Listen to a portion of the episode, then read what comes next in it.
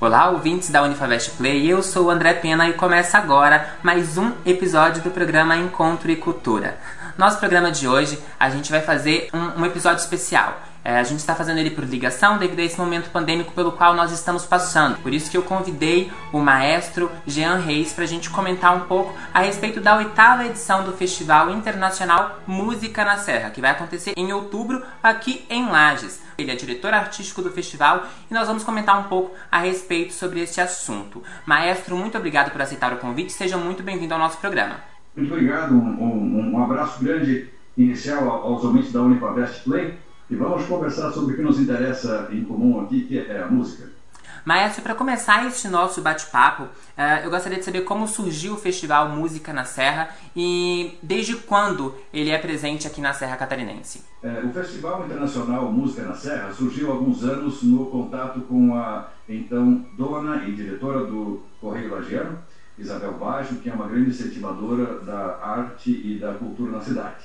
É, juntamente com ela, Edith Moraes, que é a nossa diretora executiva e administradora também, é, que é quem dirige o Instituto é, José Pascoal Baggio, que é a, a, qual o festival está ligado. Logicamente, não poderíamos deixar de ter a, o apoio da Prefeitura da cidade, através do seu Departamento de Cultura da cidade, e assim é, começamos a fazer os trabalhos para trazer estudantes que vêm de todo o Brasil e de alguns países do exterior, para que aqui então em Lages eles possam reciclar seus conhecimentos em música e também fazer novos contatos para suas é, futuras atividades profissionais e, e acadêmicas. Uh, e esse evento, esse, o festival, ele é aberto a, ao público, maestro?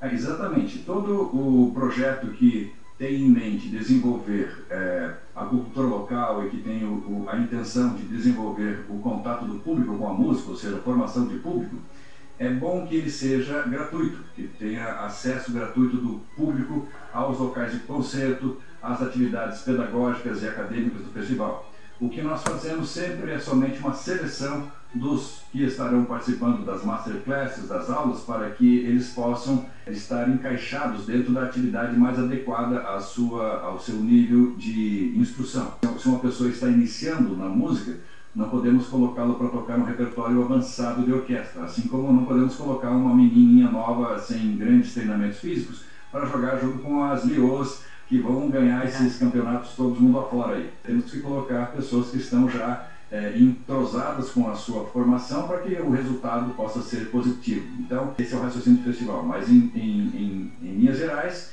ele é aberto tanto ao público gratuitamente, como também as pessoas que querem participar podem se inscrever e participar gratuitamente. E quando a gente fala a respeito de um festival, uma orquestra que é aberta ao público, é, é uma questão que é dúvida minha e também é dúvida de alguns acadêmicos aqui da Unifavest Play. Eu gostaria de saber a diferença entre cultura erudita e cultura popular. Hoje em dia a gente consegue dizer que as duas elas caminham juntas, mesmo com essas diferenças? Bem, na verdade, nós podemos é, facilmente colocar os dois termos em, é, em reciprocidade. Existe aquilo que é o erudito popular e existe aquilo que é o popular do erudito. Ou seja, aquilo que dentro do erudito é muito conhecido, é muito, é, é muito fácil de reconhecer, é o popular dentro do erudito. Por exemplo, há alguns tempos atrás tivemos a música do Sabonete, de Vivaldi. E, e essa música, ela permeia aí o conhecimento de todas as pessoas. Quando você, quando você começa a tocar essa música pelos seus instrumentos na forma original, as pessoas, algumas delas, né? Elas, ah, é a música do sabonete, né? das, das quatro estações de Vivaldi. Mas, na verdade, esse é um, é um momento em que o, o, o erudito se tornou popular, ficou muito conhecido das pessoas. E tem aquilo que é o erudito do popular. É, muitas vezes é, há a conotação de que, por ser popular, de que o músico não é tão bom assim e de que a música não é tão boa assim, mas na verdade nós temos músicos da música popular que são gênios da música popular. Olha o que aconteceu com os Beatles. Quem hoje em dia não conhece o que foi uma época em que os Beatles é, surgiram com a sua música? Os músicos da, da música popular do jazz, do rock, alguns deles são, são fantásticos instrumentistas com uma técnica, é, uma técnica virtuosística. Agora, é, indo mais diretamente a, a, ao que você perguntou sobre é, o que é popular, o que é erudito, nessa questão da música, É, o que acontece que é uma questão de formação apenas. E para a gente, assim, é, eu vou finalizar o nosso programa, o nosso episódio de hoje, com essa pergunta: o que um evento como esse, como o Festival Internacional Música na Serra, ele tem para agregar a quem participa e também a quem assiste, maestro? Então, é, tem, há várias coisas que nós podemos, vários itens que nós podemos é, agregar num evento como esse. O primeiro deles, logicamente, é o reciclamento dos conhecimentos musicais de quem vem é, já sendo estudantes de música. Né? A, a, segunda questão é, é a junção no palco dos músicos que vão estar se apresentando para o público. Então, o encontro da música, dos músicos no palco com o público é o que forma o círculo que é o que a música espera que aconteça. Se, se você for é, estudar qualquer instrumento e você ficar o tempo inteiro trancado dentro de quatro paredes, a música ela vai ter uma, um, uma, um objetivo muito, muito pequeno.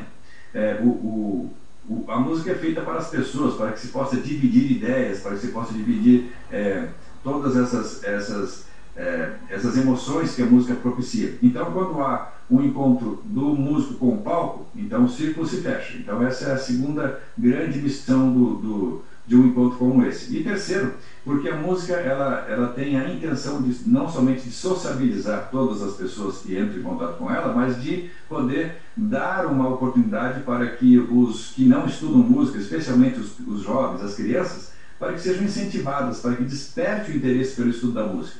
E no caso das crianças é muito importante que nós possamos é, dar a elas essa, essa oportunidade, porque em época de estudo a música ela ajuda até mesmo no, de, no desenvolvimento mental, no desenvolvimento é, da, da, da, mente, para que certas áreas do cérebro possam funcionar melhor, especialmente para as áreas exatas, inclusive.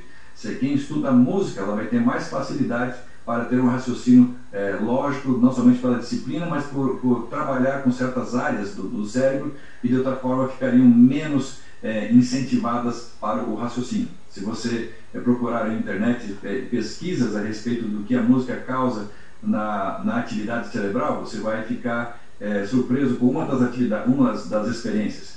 É, quando é, fizeram com que a mente ela acendesse certas luzes por eletrodos que foram conectados ao cérebro, acendesse para determinadas atividades mentais, ou para o raciocínio, ou para uma atividade mecânica, enfim. Quando aconteceu o, o, a experiência com a música, é, todas as áreas do cérebro se acenderam juntas. Né? Tem todas, todas as, as, as esferas de raciocínio, de, de é, tanto é, de, de, de, qual espécie que for, acenderam-se todas as luzes. É isso que a música procura fazer com o ser humano, para acender todas as luzes para que a sua atividade mental, para que a sua formação como pessoa possa ser completa. Então é isso que nós procuramos fazer com a música, nesses três campos. Olha, maestro, é, eu vou agradecer mais uma vez aqui a sua presença. Eu posso dizer que esse nosso bate-papo, essa nossa entrevista foi uma verdadeira aula. Muito obrigado mesmo, viu? Foi um prazer. Muito obrigado, André, pela sua, pelo seu convite e um abraço grande para todos os ouvintes da Unifest Play e que vocês possam play muita música por aí. Né? Um abraço, semana para todos. Gente, eu agradeço mais uma vez a presença de cada um de vocês que estão nos ouvindo aqui no Spotify da Unifavest Play. É, desejo para vocês uma ótima semana, um forte abraço. Eu fico por aqui. E não esqueça de nos acompanhar nas nossas redes sociais: Facebook, Instagram, Twitter, YouTube e Spotify. Até o próximo programa. Não esqueça, Unifavest e você no futuro.